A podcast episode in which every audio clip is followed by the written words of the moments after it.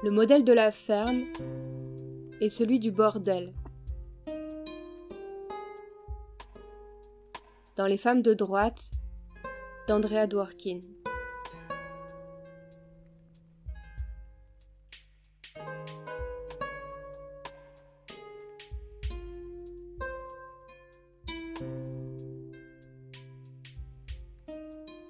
Il existe deux modèles qui décrivent essentiellement la façon dont les femmes sont socialement contrôlées et sexuellement utilisées.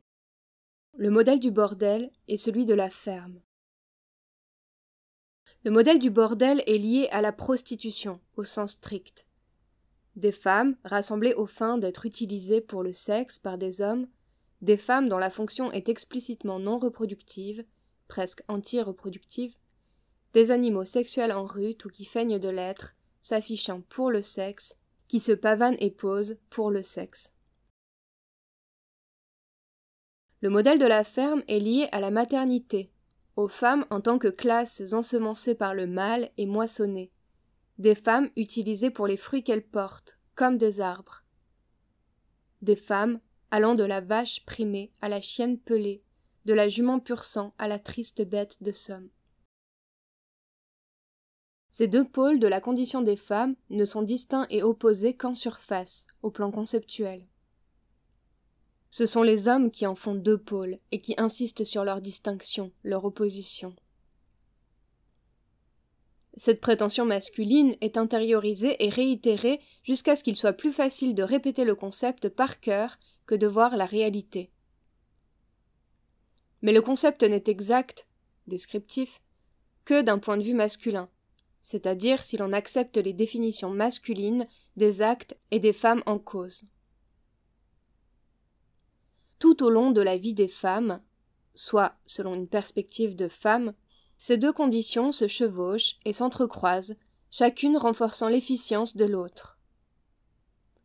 Toute femme peut être à la fois prostituée et mère, prostituée et épouse, une mère éventuelle, ou l'une et puis l'autre, dans n'importe quel ordre, et toute femme peut être sujette à la fois aux règles propres au modèle du bordel et de la ferme. En général, les femmes sont plus nombreuses à devenir mères que prostituées. Les euphémismes de la religion et de l'amour romantique empêchent habituellement les femmes de comprendre que le modèle de la ferme les concerne directement et personnellement.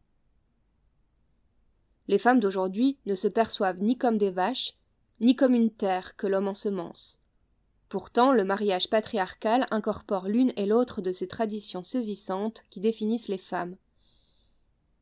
Les textes de loi ont pour socle ces mêmes images et concepts de ce à quoi servent les femmes. Et l'usage des femmes comme vaches et comme terre a été au cœur de leur histoire. La façon dont les femmes sont traitées, évaluées et utilisées diffère remarquablement de leur perception d'elles-mêmes. La légende veut que les vampires ne puissent voir leur reflet dans les miroirs. Mais ici, ce sont les victimes des vampires qui disparaissent à leurs propres yeux. L'image qui leur serait renvoyée vache, terre, utérus, moissonnée, labourée, ensemencée, récoltée, envoyée paître et desséchée, détruirait toute illusion d'individualité permettant à la plupart des femmes de tenir le coup. Les lois qui les ont transformées en possession découlaient d'une analogie entre les femmes et les vaches que les hommes ont jugée pertinente durant des siècles. Quant au qualificatif de vache comme insulte sexuelle, ce n'était apparemment pour eux qu'une observation neutre, qui reflétait leur disposition du moment. C'est une vache. L'idée que l'homme ensemence et que la femme est ensemencée date de l'Antiquité, et Marcus est l'un de ceux qui l'ont réitéré à l'ère moderne en assimilant la femme à la terre. Le modèle de la ferme n'est pas discuté en tant que tel, même parmi les féministes. Il révèle trop clairement l'impersonnalité, la dégradation et la futilité désespérée qu'implique la position subordonnée des femmes. Le modèle du bordel est plus familier, entre autres parce que la situation des prostituées est exhibée à l'ensemble des femmes comme avertissement, menace, destin et damnation fatidique, le châtiment infernal des filles déchues, châtiment des femmes qui ont une activité sexuelle sans la protection du mariage et sans l'objectif de la reproduction. Châtiment pour celles qui sont délinquantes ou rebelles ou sexuellement précoces. Châtiment pour être femme sans les sacrements purificateurs. Dans le modèle du bordel, il est admis que la femme ne sert qu'au sexe, sans référence à la reproduction. Elle aura peut-être quand même des bébés, mais personne ne lui devra rien. Ni le père, ni l'État, ni le pimp, ni le prostitueur, personne. Certaines femmes de la gauche acceptent le point de vue gauchiste masculin, pour qui il s'agit là d'une avancée gigantesque pour les femmes, pour qui cette séparation du sexe et de la reproduction est en réalité une forme de liberté. La liberté vis-à-vis -vis de la contrainte domestique et la soumission domestique. La liberté face à un couplage intrinsèquement totalitaire entre le sexe et la reproduction.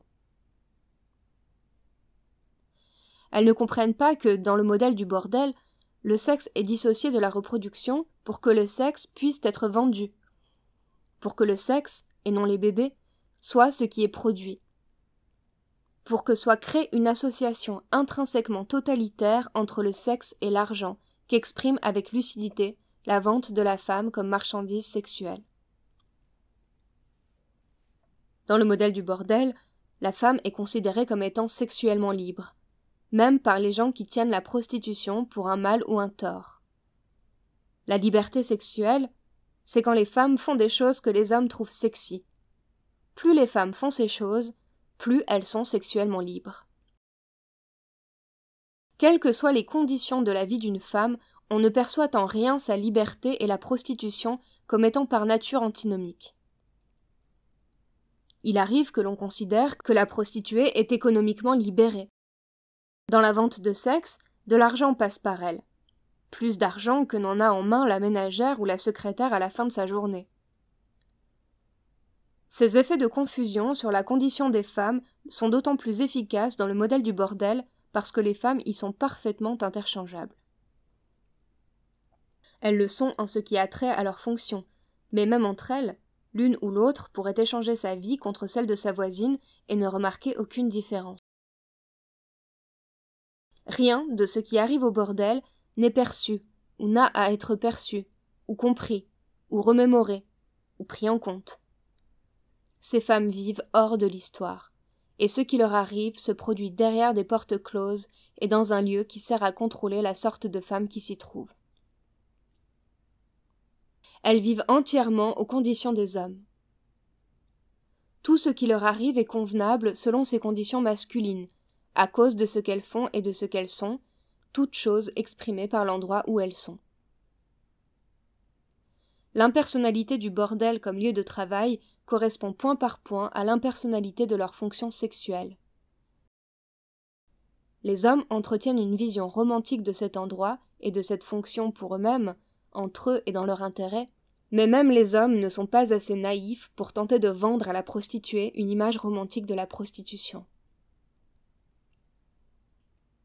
Dans le modèle du bordel, les femmes sont tenues à une norme strictement sexuelle de comportement et d'imputabilité.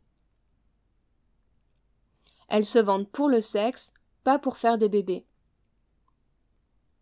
Elles font ce que les hommes veulent qu'elles fassent pour de l'argent, que les hommes leur payent et qu'elles remettent ensuite habituellement à un homme. Les femmes sont définies strictement par rapport au sexe et sans la moindre référence à leur personnalité, leur individualité ou leur potentiel humain. Elles sont utilisées sans égard à autre chose que des orifices sexuels, leur classe sexuelle et des scénarios sexuels. Dans le modèle du bordel, plusieurs femmes appartiennent à un même homme, ou dans certains cas, sont surveillées par une femme plus âgée, elle-même redevable à un ou plusieurs hommes riches. Les femmes ont pour travail d'apporter, à un homme ou à un établissement, un certain montant d'argent en desservant un certain nombre d'hommes. Elles vendent des parties de leur corps, vagin, rectum, bouche, et elles vendent aussi des actes, ce qu'elles disent et ce qu'elles font. Dans le sexe, elles absorbent, endurent ou deviennent indifférentes à une énorme quantité d'agression, d'hostilité et de mépris masculin. Les hommes n'éprouvent que peu de réserve à dévoiler aux femmes prostituées, pendant le sexe ou dans tout scénario sexuel, leurs véritables attitudes à l'égard des femmes en tant que classe. Ils n'ont aucune raison de se retenir, puisque cette femme est là pour n'être qu'une femme, c'est-à-dire inférieure, soumise et utilisée. Elle est là parce que l'homme veut une femme, quelqu'un précisément de sa classe de sexe, quelqu'un qui se résume à sa fonction sexuelle, pas un être humain, mais un ça, un con. Elle est là pour cette raison et non pour quoi que ce soit d'humain en elle. Sa fonction est limitée, spécialisée, propre à son sexe et intensément et intrinsèquement déshumanisant.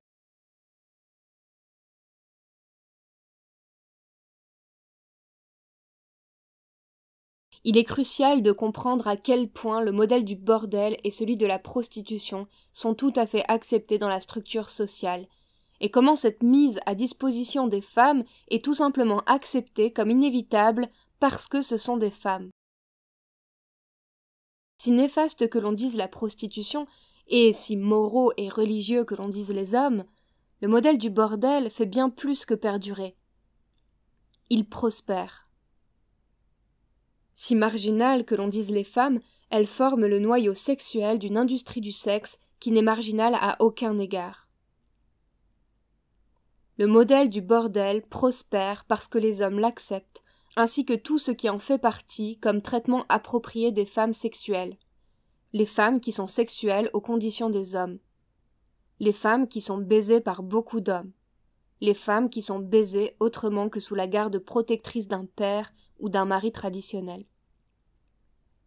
La pérennité du bordel comme institution et de la prostitution comme pratique découle de leur efficience commune à réglementer l'usage sexuel des femmes et la mise à disposition de femmes sexuellement exploitables. Pensez à ce que cela veut dire. Le bordel ressemble habituellement à un genre de prison. Les femmes ne sont pas libres d'aller et venir. Elles sont exhibées, utilisées et traitées comme des choses ou des animaux sexuels dans un enclos. Le bordel fonctionne habituellement avec la protection tacite ou explicite de la police et des politiciens. Il sert aux riches et aux puissants, mais aussi à toute catégorie d'hommes. C'est le genre d'endroit où les hommes aiment avoir des femmes, les confiner, soucler, parquer et enfermer. Il laisse imaginer une abondance de femmes disponibles pour l'homme, signifiant par là que l'homme est riche de posséder autant de femmes réunies en un seul endroit, à son entière disposition, pour obtenir tout ce qu'il veut de quiconque il choisit. La prostitution est le mode d'utilisation des femmes dans le modèle du bordel. C'est ce pourquoi des femmes sont enfermées, parquées en lieu clos. La prostitution de rue ne fait que prolonger le bordel au-delà des murs, sur le trottoir, dans le froid et la pluie. Les Macs gèrent plusieurs prostituées, et elles habitent souvent ensemble, que le commerce se fasse ou non à domicile. C'est une version du bordel, une sorte de harem public. Le modèle du bordel peut être simplement imposé à un quartier entier, qui devient alors un ghetto pour prostituées. Dans certaines villes, réputées pour leur progressisme, des femmes sont exposées dans des vitrines où elles posent pour d'éventuels clients. Cela passe généralement pour une façon humaine et civilisée de gérer l'industrie de la prostitution. Dans ces villes, le bordel est considéré comme un endroit correct, bon pour les filles. C'est l'acceptation du modèle du bordel comme façon appropriée de traiter certaines femmes, ces femmes-là, les femmes du sexage, les femmes prostituées, les femmes utilisées, les femmes avilies, les femmes publiques, n'importe quelle femme qui charrie un sens social inflexible et permanent pour l'ensemble des femmes. Dès qu'existe une femme prostituée, elle peut être enfermée dans une maison où des hommes viennent trouver et utiliser des femmes comme elle, l'utiliser parce qu'elle est une femme. Il n'est pas bien vu de la forcer à se prostituer, même si c'est généralement de force que les femmes et les filles sont amenées à la prostitution. Mais une fois prostituée, par n'importe quelle voie, elle existe pour le sexe, et le bordel est le lieu qui lui convient, tout comme est convenable l'usage que l'on y fait d'elle. C'est la place d'une femme, et cette convention est acceptée par les gens religieux ou irréligieux, par la police et les hors-la-loi, par les usagers et les abstinents. On qualifie d'écurie les femmes appartenant à un mac, mais l'analogie avec les chevaux est trompeuse. Les chevaux sont mieux traités, parce qu'ils ont plus de valeur. Les prostituées sont traitées en femmes. Aucune analogie n'est adéquate. Appliqué à des hommes, ce mode de vie apparaîtrait clairement comme une privation de liberté humaine. Appliqué à des femmes, il convient à ce qu'elles sont, des femmes. Elles ne manquent à personne. Quand elles s'acquittent de cette fonction sexuelle, personne ne pense que leurs vies sont gâchées. Il y a une différence de degré entre un gâchis féminin et un gâchis humain. Aux États-Unis, ces femmes se comptent par centaines de milliers, dans le monde par millions et millions. Le modèle du bordel tient ces femmes sous clé pour le sexe, et pour les dévots comme pour les libertaires sexuels, c'est dans l'ordre des choses. Tant les uns que les autres trouvent que c'est une façon sexy de vivre pour des femmes. Elles sont mises à disposition, utilisées en fonction de la nature qu'on leur prête, soit leur sexe, l'essence et la fonction définie par leur classe d'appartenance, le labeur sexuel auquel doit être voué un certain pourcentage de cette classe de sexe. Cette utilisation des femmes est considérée non seulement comme inévitable et convenable pour elles, mais comme ayant toujours été et devant toujours être. L'application aux femmes du modèle du bordel bénéficie de défenses bien ancrées. Dans son étude de la prostitution, publiée pour la première fois en 1857, William Acton a énoncé ce qui en est venu à être accepté comme un point de vue modéré et raisonnable.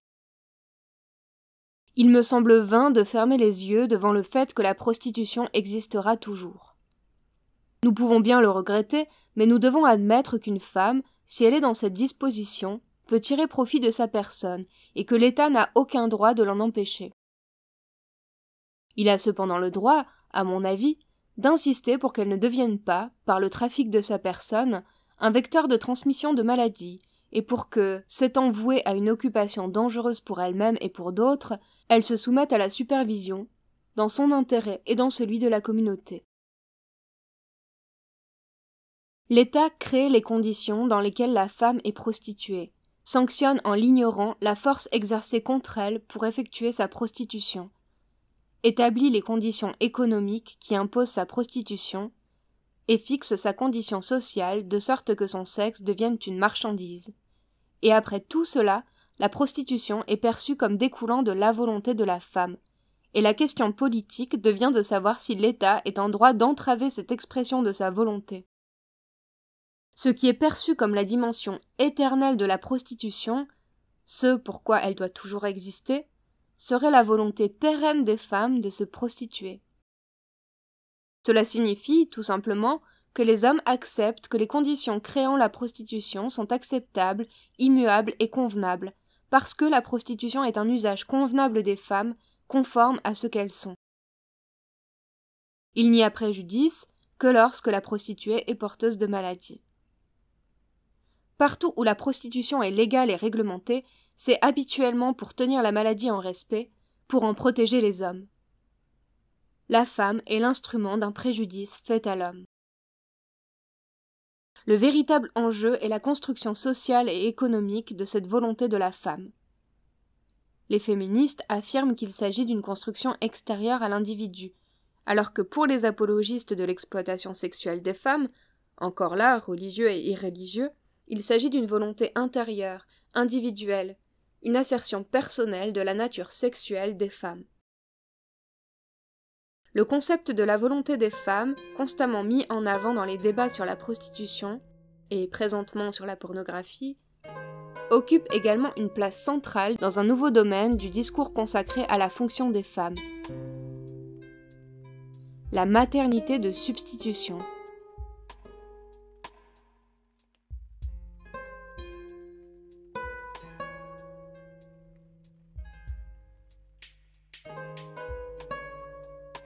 Un homme, marié à une femme infertile ou procédant seul, veut un bébé. Il achète l'ovule et l'usage de la matrice d'une mère de substitution, une femme qui acceptera l'introjection de son sperme par insémination artificielle pour porter à terme et donner naissance à ce qui est défini contractuellement comme son enfant à lui. La fécondation in vitro, où l'ovule est extrait du corps d'une femme par voie chirurgicale, fécondé dans une boîte de pétri, puis réinséré dans la femme par voie vaginale, étend les possibilités de la maternité de substitution. La réaction immunitaire n'existe pas dans l'utérus. Des scientifiques sont déjà en mesure de retirer l'ovule d'une femme, le féconder à l'extérieur de son organisme, puis l'introduire dans l'utérus d'une deuxième femme, où il sera porté à terme. Ils ne l'ont pas encore fait, mais aucun obstacle technologique ne s'y oppose. Ces deux technologies de reproduction, l'insémination artificielle et la fécondation in vitro, permettent aux femmes de commercialiser leur matrice suivant le modèle du bordel. La maternité devient un nouveau secteur de la prostitution des femmes, facilité par des scientifiques qui souhaitent investir la matrice à des fins d'expérimentation et de pouvoir. Un médecin peut devenir l'agent de la fécondation. Il peut dominer et contrôler la conception et la reproduction les femmes peuvent vendre des capacités reproductives de la même façon que les prostituées, au sens classique, vendent des capacités sexuelles, mais sans le stigmate de la putain, parce qu'il n'y a pas d'intrusion du pénis. C'est la matrice et non le vagin qui est acheté. Ce n'est pas du sexe, c'est de la reproduction. Les discussions quant à la valeur sociale et morale de ce nouveau type de vente se limitent à réitérer l'argument de la volonté des femmes, omniprésent dans les débats au sujet de la prostitution.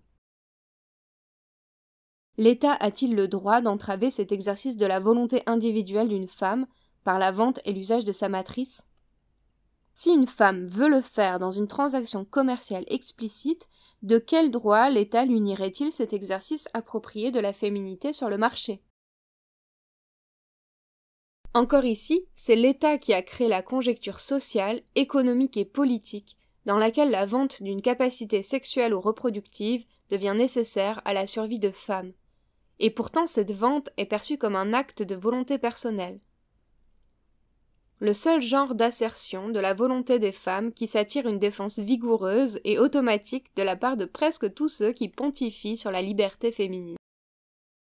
L'État nie aux femmes une foule d'autres possibilités, allant de l'instruction à des emplois, des droits égaux devant la loi et l'autodétermination sexuelle dans le mariage. Mais c'est l'intrusion de l'État lorsqu'une femme vend du sexe ou une capacité définie par sa classe de sexe qui déclenche une défense de sa volonté, de son droit, de son individualité. Tous strictement définis comme la volonté de vendre ce dont la vente est socialement appropriée chez les femmes. Cette femme individuelle est une fiction, comme l'est sa volonté, puisque l'individualité est précisément ce que l'on nie aux femmes quand on les définit et les utilise comme une classe de sexe. Tant que les enjeux du destin sexuel et reproductif des femmes sont formulés comme s'ils étaient résolus par des individus à titre individuel, il demeure impossible d'affronter les conditions réelles qui perpétuent l'exploitation sexuelle des femmes. Par définition, les femmes sont condamnées à un statut, à un rôle et à une fonction prédéterminés. En ce qui concerne la prostitution, Joséphine Butler, qui l'a combattue au XIXe siècle, détaille les implications évidentes de sa nature sexuelle. J'ai toujours eu pour principe de laisser les personnes tranquilles, de ne pas leur infliger de punitions externes, de ne jamais les chasser de nulle part tant qu'elles se conduisaient correctement. Je veux attaquer la prostitution organisée, c'est-à-dire le fait pour un tiers, avide de gains, d'ouvrir une maison où des femmes sont vendues aux hommes. C'est tout le contraire de ce que fait l'État quand la prostitution est illégale. Il harcèle et persécute les femmes prostituées et laisse tranquilles les institutions et les puissants qui tirent profit d'elles. Il fait cela parce qu'aux yeux de la société, la prostitution exprime la volonté de la femme prostituée et que punir celle-ci consiste donc l'expression appropriée d'une hostilité envers la prostitution. C'est précisément ce concept de responsabilité individuelle, pour un comportement simplement déterminé en fait par la classe de sexe, qui perpétue la prostitution et protège les profits et le pouvoir de ceux qui vendent des femmes aux hommes. Les féministes, contrairement à l'État, s'en prennent aux institutions et aux puissants, parce qu'elles comprennent que la prostituée est d'abord le produit de conditions matérielles qui lui échappent. Dans la nouvelle prostitution de reproduction dont s'amorce le développement, l'intermédiaire qui s'occupera de la population féminine à vendre sera le scientifique ou le médecin. C'est un nouveau genre de Mac, mais ce n'est pas un nouvel ennemi des femmes. Les châteaux forts institutionnels que constituent les instituts scientifiques de recherche et les hôpitaux seront les nouvelles maisons closes où l'on vendra des femmes aux hommes. L'usage de leur matrice en échange d'argent.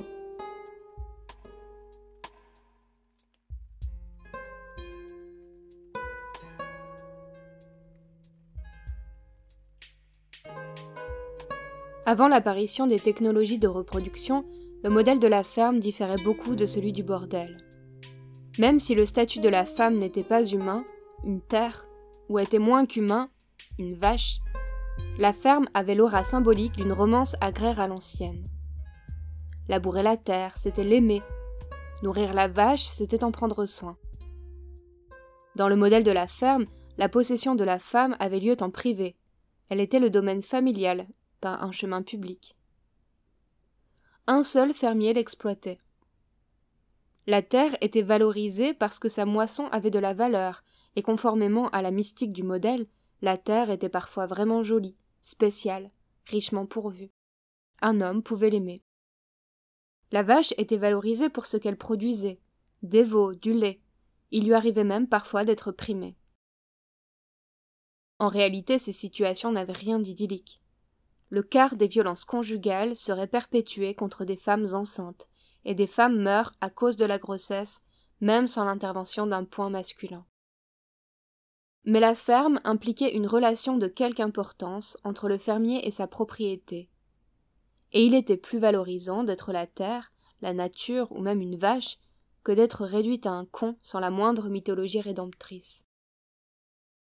La maternité enchâssait une femme dans la vie d'un homme, la façon dont il l'utilisait allait avoir des conséquences pour lui.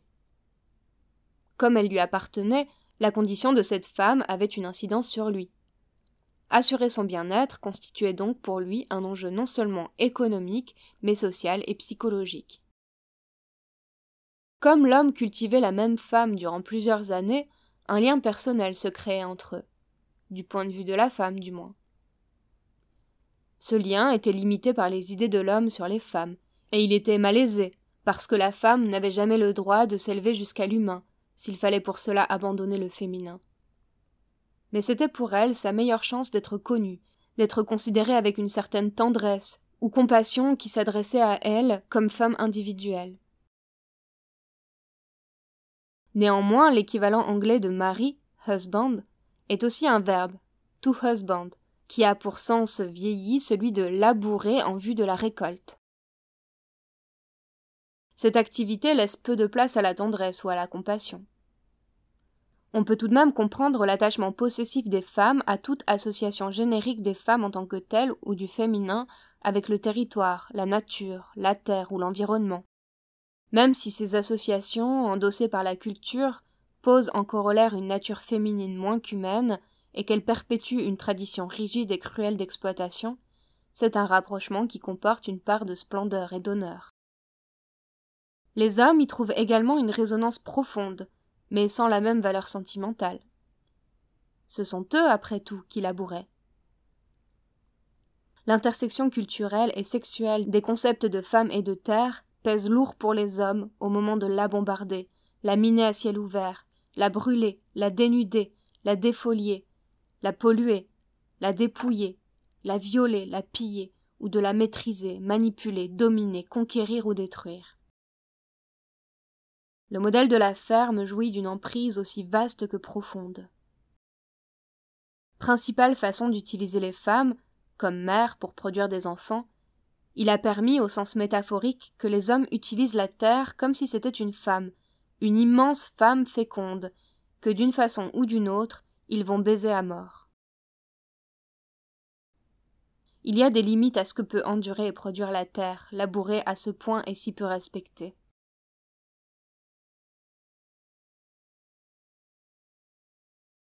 Le modèle de la ferme et celui du bordel disposent tous deux de femmes en tant que femmes. Ce sont des paradigmes pour l'usage de masse d'une classe entière. Aucun des deux ne laisse place à la qualité d'humain pour les femmes.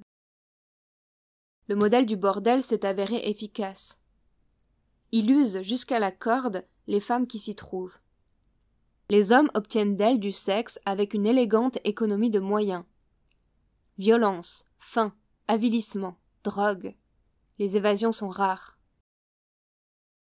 La femme y est facilement réduite à ce qu'elle vend. Il ne s'organise pas de mouvement politique chez les femmes assujetties au modèle du bordel. Elles ne se rebellent pas collectivement, le joug est trop lourd. Dans les faits, un certain pourcentage de la classe des femmes est tout simplement sacrifié au modèle du bordel. Quelle que soit leur loi, les sociétés acceptent cette mise à disposition d'un nombre important de femmes pour le service sexuel. Une fois entrées dans ce modèle, ces femmes sont contrôlées et utilisées. Ce que les hommes veulent d'elles, ils l'obtiennent. Leurs corps vont là où leur sexe est en demande. Il existe une équivalence absolue entre ce qu'elles sont et ce qu'elles fournissent, entre leur corps et leur fonction, entre leur sexe et leur travail. Il n'y a ici aucun gaspillage d'énergie. Une femme prostituée remplit sa fonction de manière absolue. Le modèle de la ferme, lui, a toujours été moins efficace, plus brouillon. Choisir une femme pour vivre au foyer avec l'homme sur une base continue est plus difficile. Choisir une femme qui peut avoir et aura des enfants est plus difficile. Ces attitudes sont plus susceptibles d'entraver le processus. Elle dispose de moyens pour dire non ou subvertir les projets sexuels et reproductifs masculins. Tout ce que le modèle du bordel exige des femmes, c'est qu'elles soient des femmes. Peu importe qui elles sont, ou ce à quoi elles ressemblent, ou d'où elles viennent, ou ce qu'elles pensent. Leurs résistances sont vite épuisées du fait d'être utilisées de la même façon et réduites au même dénominateur commun. On ne leur demande rien de plus que d'être des femmes. Le modèle de la ferme, en revanche, exige l'usage constant de la force, explicite ou implicite, un mélange savamment dosé d'habitude, il nécessite des incitatifs, des récompenses et beaucoup de chances pures et simples au plan de la fécondité et de la vigueur reproductive. Lorsqu'un homme veut avoir des fils, comme c'est habituellement le cas, l'inefficacité du modèle est particulièrement évidente. Quel que soit le nombre de bébés produits, rien ne garantit qu'un ou plusieurs d'entre eux seront mâles et malgré toute la coercition propre au modèle de la ferme, les femmes ainsi assujetties se sont mobilisées politiquement. Elles ont trouvé du temps, entre les bébés et les tâches domestiques, ici et là, de temps à autre, pour fomenter certaines rébellions. En soi, l'implication de ces femmes dans des mouvements, et notamment les mouvements féministes, démontre l'inefficacité du modèle de la ferme. Son succès est aléatoire. Trop de facteurs accessoires à l'efficience de la baise peuvent entraver la récolte, dont la qualité ne peut être non plus déterminée à l'avance. Conscients de ces limites du modèle de la ferme, les hommes l'ont tout simplement imposé à toutes les femmes non prostituées pour se garantir les meilleures chances. Ils punissent de sanctions sociales et économiques les femmes qui tentent d'y échapper, surtout celles qualifiées de vieilles filles et les lesbiennes. Pour prévoir et compenser les échecs, les pertes, l'immense poids du hasard et de la malchance, les hommes ont exercé le pouvoir de leur classe de sexe de façon à tenir toutes les femmes non prostituées en état de reproduction sous la domination explicite d'un mari. Ce fut leur meilleure méthode pour contrôler la reproduction, pour s'approprier l'utérus et avoir des enfants, pour tenir les femmes sous le joug de la volonté reproductive des hommes. L'usage fait de ces femmes dans cette tyrannie reproductive a été représenté comme ce à quoi elles servent. Leur utilisation convenable, l'actualisation optimale de leur potentiel humain, parce qu'après tout, ce sont des femmes. La technologie reproductive modifie présentement les modalités du contrôle masculin de la reproduction. Le contrôle social des femmes qui se reproduisent une méthode de contrôle brouillonne et malpropre, est en voie de faire place à un contrôle médical beaucoup plus précis, beaucoup plus proche de l'efficience du modèle du bordel. Cette transition, l'application du modèle du bordel à la reproduction, ne fait que commencer. Un panorama détaillé des nouvelles intrusions technologiques dans la conception, la gestation et la naissance dépasse la portée du présent ouvrage, mais on peut déjà affirmer que la reproduction va devenir le genre de marchandise qu'est aujourd'hui devenu le sexe. L'insémination artificielle, la fécondation in vitro, la sélection du sexe de l'embryon, le génie génétique, le monitoring fœtal, les matrices artificielles qui gardent le fœtus en vie à l'extérieur du corps de la mère, la chirurgie fœtale, les transplantations d'embryons et l'éventuel clonage, Certains spécialistes prédisent que le clonage humain deviendra une réalité d'ici 25 ans. Il se réalisera, quelle que soit l'échéance. Toutes ces intrusions reproductives font de la matrice le domaine du médecin plutôt que celui de la femme. Elles permettent d'extraire, de dissocier la matrice de la femme comme être intégrale, tout comme on le fait déjà pour le vagin ou le sexe. Certaines de ces intrusions rendent la matrice entièrement, ou éventuellement superflues. Chacune soumet la reproduction au contrôle des hommes à un degré jusqu'ici inimaginable. L'enjeu ne tient pas à chaque innovation en particulier, à sa moralité ou à son immoralité intrinsèque, mais à son utilisation dans un système où les femmes constituent déjà des marchandises sexuelles et reproductives exploitées, où leur vie est dénuée de valeur quand elles ne sont pas un objectif sexuel ou reproductif. Par exemple, même si les césariennes ont sauvé la vie à des femmes lors de véritables situations d'urgence, les médecins s'en servent aujourd'hui pour s'assurer le contrôle du travail, pour pouvoir taillader le corps des femmes, un délice masculin, et pour contourner le processus naturel de la naissance afin d'accommoder socialement le médecin. Les césariennes servent maintenant à exprimer un mépris masculin endémique envers les femmes. Il en sera ainsi de la technologie reproductive ou d'autres intrusions médicales sophistiquées dans ce domaine. L'idéologie du contrôle masculin de la reproduction restera la même. La haine des femmes restera la même. Ce qui va changer, ce seront le moyen d'exprimer cette idéologie et cette haine. Ceux-ci remettront aux hommes le contrôle de la conception, de la gestation et de la naissance. En bout de ligne, tout ce processus de création de la vie sera entre leurs mains. Ces nouveaux moyens permettront enfin aux hommes de vraiment posséder des femmes pour le sexe et des femmes pour la reproduction, toutes contrôlées avec la même précision sadique par des hommes.